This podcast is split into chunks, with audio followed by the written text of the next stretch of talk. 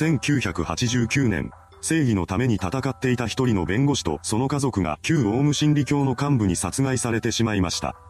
この動画ではその坂本堤弁護士一家殺害事件についてまとめていきます。後に事件の被害者となる男性坂本堤さんは1956年4月8日に神奈川県横須賀市で生まれました。その地で育っていった坂本さんは神奈川県立横須賀高等学校を卒業後に東京大学法学部へと進学しています。とても優秀だった彼は大学を卒業した後に関西人弁護士団の手伝いをしながら司法試験の合格を目指して勉強に励んでいました。そして27歳の時に見事司法試験に合格し、坂本さんは晴れて弁護士になったのです。それから数年後の1989年、坂本さんのもとに一人の女性ジャーナリストがやってきます。そこで彼女はある女性を坂本さんに紹介してきました。話を聞いてみると、どうやらその女性はオウム真理教信者を息子に持つ母親だというのです。彼女は息子をオウム真理教から脱会させてほしいと坂本さんに頼み込んできました。この相談を受けた坂本さんはオウム真理教と当たり合うことを決めて動き出します。そして同年5月には、オウム真理教被害者の会を立ち上げていました。こうして彼はオウム真理教と争う姿勢をあらわにしていったのです。そんな中、9月からサンデー毎日という週刊誌で、オウム真理教の狂気という特集が組まれることが決まります。その内容はオウム真理教を批判するというものでした。そこで、この連載が始まる前から教団と対立していた坂本さんにも取材や執筆の依頼が入るようになったそうです。オウム真理教教祖の朝原将校はこの事態を重く捉えていました。これ以上教団のことを悪く書かれることは避けたいと考えた彼はとんでもないことを計画し始めます。その全貌はサンデー毎日の出版元である毎日新聞社本社を爆破するというものでした。オウム真理教は雑誌を印刷する機械が本社ビルの地下にあると睨んでいたそうです。出版を差し止めたい彼らは2トントラックに爆弾を積んだ状態で地下室に突っ込むことを考え出します。しかし、その中で教団は2つの問題に直面しました。まず一つ目の問題はサンデー毎日がビルの地下で印刷されているというのが推測に過ぎないということです。もしこの想定が間違っていた場合は無意味にテロを行うことになってしまいます。続いて二つ目の問題はそもそも2トントラックが地下に入れないということでした。そうなると計画自体が実行不可能な空想の産物ということになってしまいます。結局この計画は実行されずに終わったようです。とはいえ、それで彼らが何もしなくなるというわけではありません。朝原将校は続いての計画として、直接信者を編集部に侵入させた上で爆弾を設置するというものを立案しています。ですが、ここでも一つの問題が浮上してきたようです。それは過去に信者の一人が毎日新聞社に教団のビラを置いてきてしまったというものでした。そのような中でオウム真理教の批判記事を載せている出版社を爆破したとあれば、たちまち疑いの目が向けられてしまいます。そんな状況を危惧した教団は毎日新聞社や編集部などを爆破する計画を断念したようです。一方の坂本さんはオウム真理教の危険性を世間の人々に知ってもらうため、TBS が放送していたワイドショー番組からのインタビューを受けていました。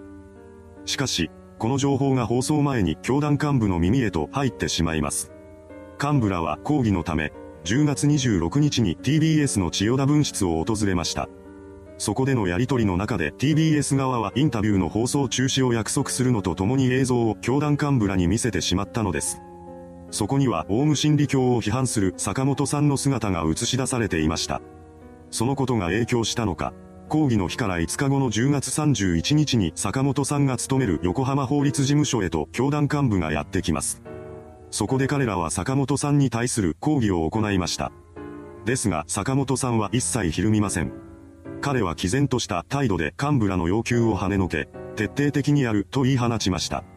こうして徐々に追い詰められていった朝原将校は11月頭に教団幹部である村井秀夫、早川則夫茂、岡崎和明、新見智光、中川智正の5人を呼び出します。その上で朝原は右手の親指と人差し指で輪っかを作って引く動きを見せました。これは殺害を意味するポアのサインだったのです。それから彼は、今ポアをしなければいけない問題となる人物は誰だと思うと続けます。当初、朝原はサンデー毎日の編集長の帰宅時を狙って殺害しようと考えていました。しかし不規則な生活を送っていた編集長の帰宅時間を洗い出すことは難しかったため、別の人物をターゲットに選ぶことにしています。そして朝原は幹部5人に向かって、坂本弁護士をポアするんだよと口にしたのです。この言葉を受け、幹部らは犯行に動き出します。まず最初に彼らは信者を通じて坂本さんの住所を電話で聞き出しました。こうして坂本さんの自宅を割り出した幹部らは11月3日の午前9時頃に村井秀夫が手配した2台の車に分乗して出発します。実行犯は朝原から直接ポアの指示を受けた村井、早川、岡崎、新見、中川に橋本悟を加えた計6人だったようです。彼らは坂本さんの自宅がある横浜に向かう道中で犯行に必要な更新用無線機や変装用のカツラなどを揃えていきました。当初の計画では坂本さんの最寄り駅で彼の帰宅を待ち伏せし、現れたところを車でさらって塩化カリウムを駐車することになっていたそうです。しかし、夜になっても坂本さんが最寄り駅に姿を現す気配はありません。それもそのはず。この日は祝日で出勤日ではなかったのです。そのことに後から気づいた実行犯らは計画を変更し、急いで坂本さんの自宅に向かっています。そうして彼らが坂本さん宅に到着したのは午後10時のことでした。それから岡崎が家の様子を伺いに行きます。そこで坂本さん宅のドアが施錠されていないことが明らかになりました。これを受けた早川は朝原に電話をかけ、当時の状況を伝えています。すると話を聞いた朝原は宅内に入って殺害を実行するように指示してきました。ですが、当初の予定はこの時点ですでに狂っています。家に押し入って犯行に臨むということは坂本さんの家族とも鉢合わせることになるのです。当時、家の中には坂本さんの他にも妻の里子さんと息子の達彦くんがいたのだと言います。早川はその二人をどうするべきかと朝原に問いかけました。すると朝原は次のように答えたのです。しょうがないんじゃないか。一緒にやるしかないだろう。この言葉によってターゲットが一人から三人に増えてしまったのです。電話を切った早川は電話の内容を他の5人に話し、計画を実行に移す前に再度最寄り駅へと向かっています。これは坂本さんが本当に家の中にいるのかを確認するための行動でした。結局彼らは終電まで待ち続けたようです。しかし、それでも坂本さんの姿が見えなかったため、やはり家の中にいるのだという結論に至り、日をまたいだ11月4日に坂本さん宅へと戻ってきます。そして6人は近隣住民も寝静まった午前3時頃に宅内への侵入を開始しました。中に入ると、そこには川の字になって寝る坂本さん一家の姿があったのです。それを目にした橋本は早速坂本さんに殴りかかります。これによって目を覚ました坂本さんは自分が何者かに襲われているということだけを理解し、必死の抵抗を見せようとしました。しかし、そんな彼に注射器を持った中川が掴みかかり、塩化カリウムを躊躇なく打ち込んだのです。ただ、これが筋肉注射になっていたらしく、なかなか効果は現れませんでした。そこで中川は打ち直しを試みるのですが、その中で注射の針が曲がってしまいます。そのようにして彼らがもたついている間も坂本さんは暴れ続けていました。注射が使えなくなったことを知った橋本は抵抗する坂本さんの息の根を止めるため、首の骨を折りにかかります。これにより、抵抗虚しく坂本さんは窒息死してしまいました。その後、妻の里子さんも暴行を受けた後に首を絞められて窒息死してしまいます。そんな中、隣で寝ていた当時1歳の長男達彦くんが騒ぎによって目を覚ましてしまいました。そして大声を上げて泣き出したのです。これに慌てた中川と新見は達彦くんの鼻と口を押さえつけ、そのまま彼を窒息死させてしまいました。そうして一家の殺害を終えた6人は遺体を家から運び出し、それぞれ別の場所に遺棄しています。犯行を終えた実行犯たちは朝原の元へと帰っていったのです。このようにして殺害は成功に終わったわけですが、実行犯の一人である中川は一つの重大なミスを犯していました。彼は現場となった坂本さんの家にオウム真理教のバッジを落としてきてしまったのです。これにより、一家の失踪にオウム真理教が関与しているのではないかとの声が上がるようになっていきました。ですが、教団はこの危機をうまくくぐり抜けます。彼らはバッジが坂本さん宅に落ちていた理由について、坂本さん本人が被害者の会の親から預かったものか第三者が故意に置いたものだろうと主張したのです。また、それと同時に警察の捜査に協力するとも話しているのですが、結局は集中修行があるなどとして事情聴取を拒否しています。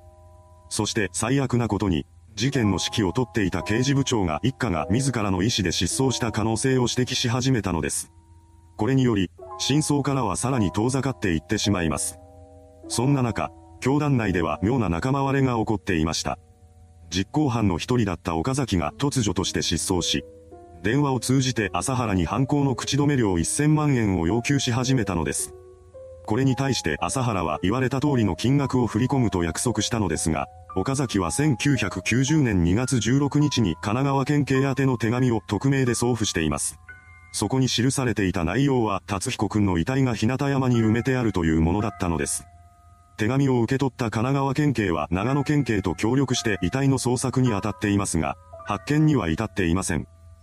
この時点でオウム真理教を解体にまで追い込めなかったため、続けて松本サリン事件や地下鉄サリン事件などが起こされてしまったのです。結局、朝原をはじめとする教団幹部が逮捕されたのは1995年3月20日に発生した地下鉄サリン事件の後のことでした。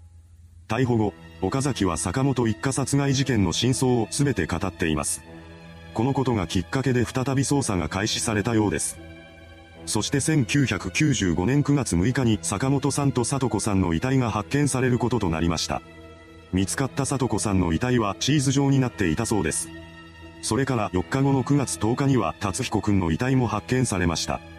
その後行われた裁判で、首謀者の朝原と生き残っていた実行犯全員に対して死刑判決が言い渡されています。彼らの死刑は2018年7月6日と7月26日の2回に分けて執行されました。いかがでしたでしょうか？オウム真理教と戦った弁護士一家を襲った悲劇。